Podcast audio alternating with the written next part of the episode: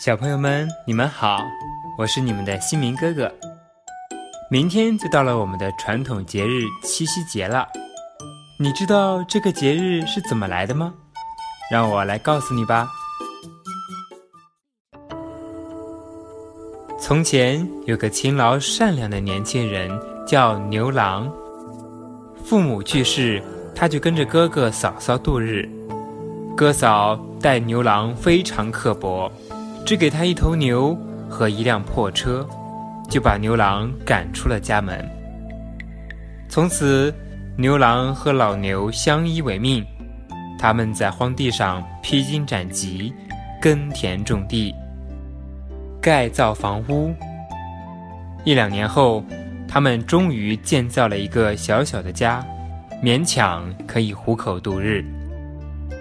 可是，除了那头不会说话的老牛以外，冷冷清清的家里只有牛郎一个人，日子过得相当寂寞。牛郎并不知道，那头老牛原来是天上的金牛星。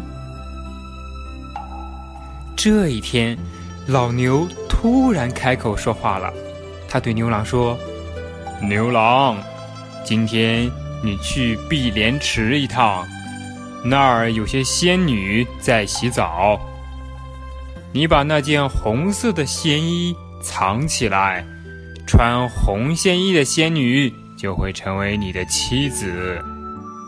牛郎见老牛口吐人言，又奇怪又高兴，便问道：“牛大哥，你说的是真的吗？”老牛点了点头。牛郎便悄悄地躲在碧莲池旁边的草丛里，等候仙女们的来临。不一会儿，仙女们果然翩翩飘至，脱下青衣罗裳，纵身跃入清流。牛郎便从芦苇里跑出来，拿走了红色的仙衣。仙女们见有人来了，忙乱纷纷地穿上自己的衣裳，像飞鸟般的飞走了。只剩下没有衣服、无法逃走的仙女，她正是织女。织女是谁呢？她是天地最小、最漂亮的女儿，并且有一双灵巧的手，不仅能织出美丽的衣裳，就连天上美丽的云霞都是她织出来的呢。织女见自己的仙衣被一个小伙子抢走，又羞又急，却又无可奈何。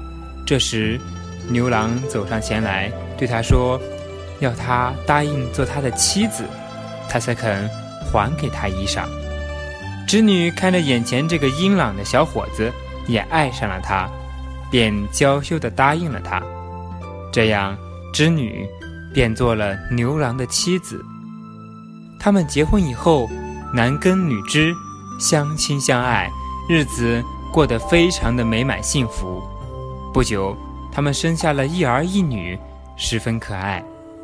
牛郎织女满以为能够终身相守，白头到老。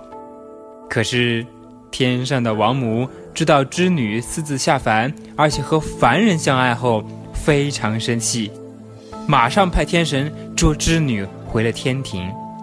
这一天，织女正在做饭，下地去的牛郎匆匆赶回，眼睛红肿地告诉织女。牛大哥死了，他临死前说要在他死后，将他的牛皮剥下放好，有朝一日披上它就可以飞上天去。织女一听，心中很是纳闷，但还是让牛郎剥下牛皮，好好埋葬了老牛。正在这时，天空狂风大作，天兵天将从天而降，压着织女便飞上了天空。飞在半空的织女听到了牛郎的声音：“织女，等等我！”织女回头一看，只见牛郎用一对箩筐挑着两个儿女，披着牛皮赶来了。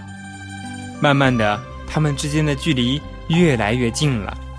织女可以看清儿女们可爱的模样，孩子们都张开了双臂，大声呼喊着“妈妈”。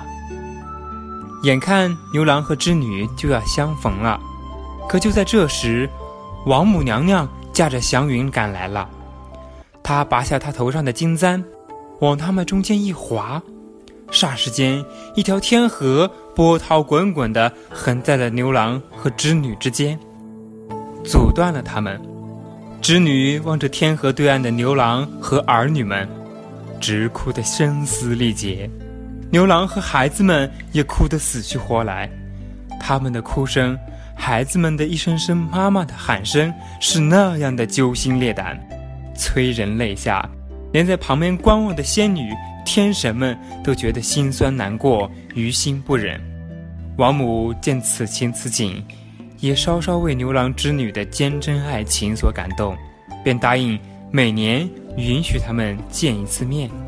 就这样，每当到了七月七的这一天，无数成群的喜鹊飞来为他们搭桥。鹊桥之上，牛郎和织女团聚了。传说在这一天。人们在葡萄架的葡萄藤中静静地听，能够听到牛郎和织女的悄悄话呢。那条天河也就变成了美丽的银河，牛郎织女也变成了隔着银河的牛郎星和织女星。再后来，每到农历七月初七，姑娘们都会祈求上天，能让自己像织女那样心灵手巧。